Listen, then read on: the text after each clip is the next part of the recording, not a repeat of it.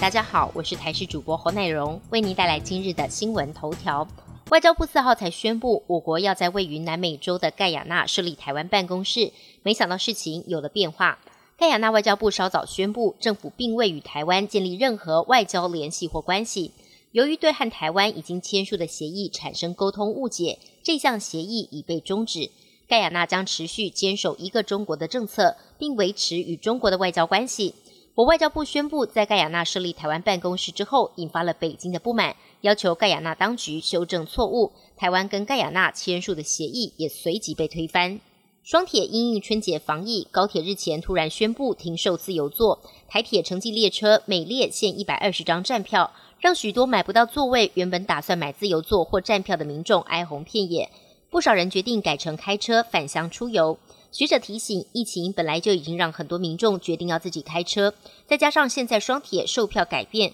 恐怕会使得春节廉价国道塞车更加严重，尤其宜兰花莲台东影响更大，春节疏运有必要重新盘点调整。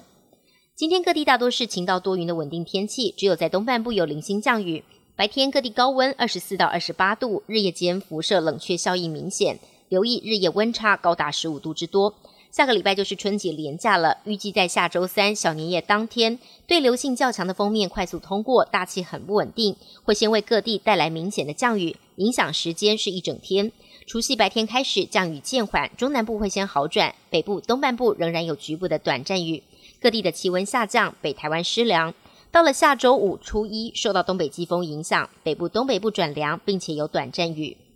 美国总统拜登上任之后，第一个拜访的联邦机构就是美国国务院，显示拜登对于外交的重视。在演说当中，拜登提名美国的主要竞争对手，誓言对抗中国在经贸以及人权上的恶行，但保留美中合作空间。面对俄国，则是严厉警告美国不会再像川普时期一样对俄国妥协，呼吁俄方立刻释放反对派领袖纳瓦尼。拜登同时关注缅甸的政变，同时也宣布对难民门户大开，提高难民的入美限额。另外，也扭转川普要从德国撤回美军的决定。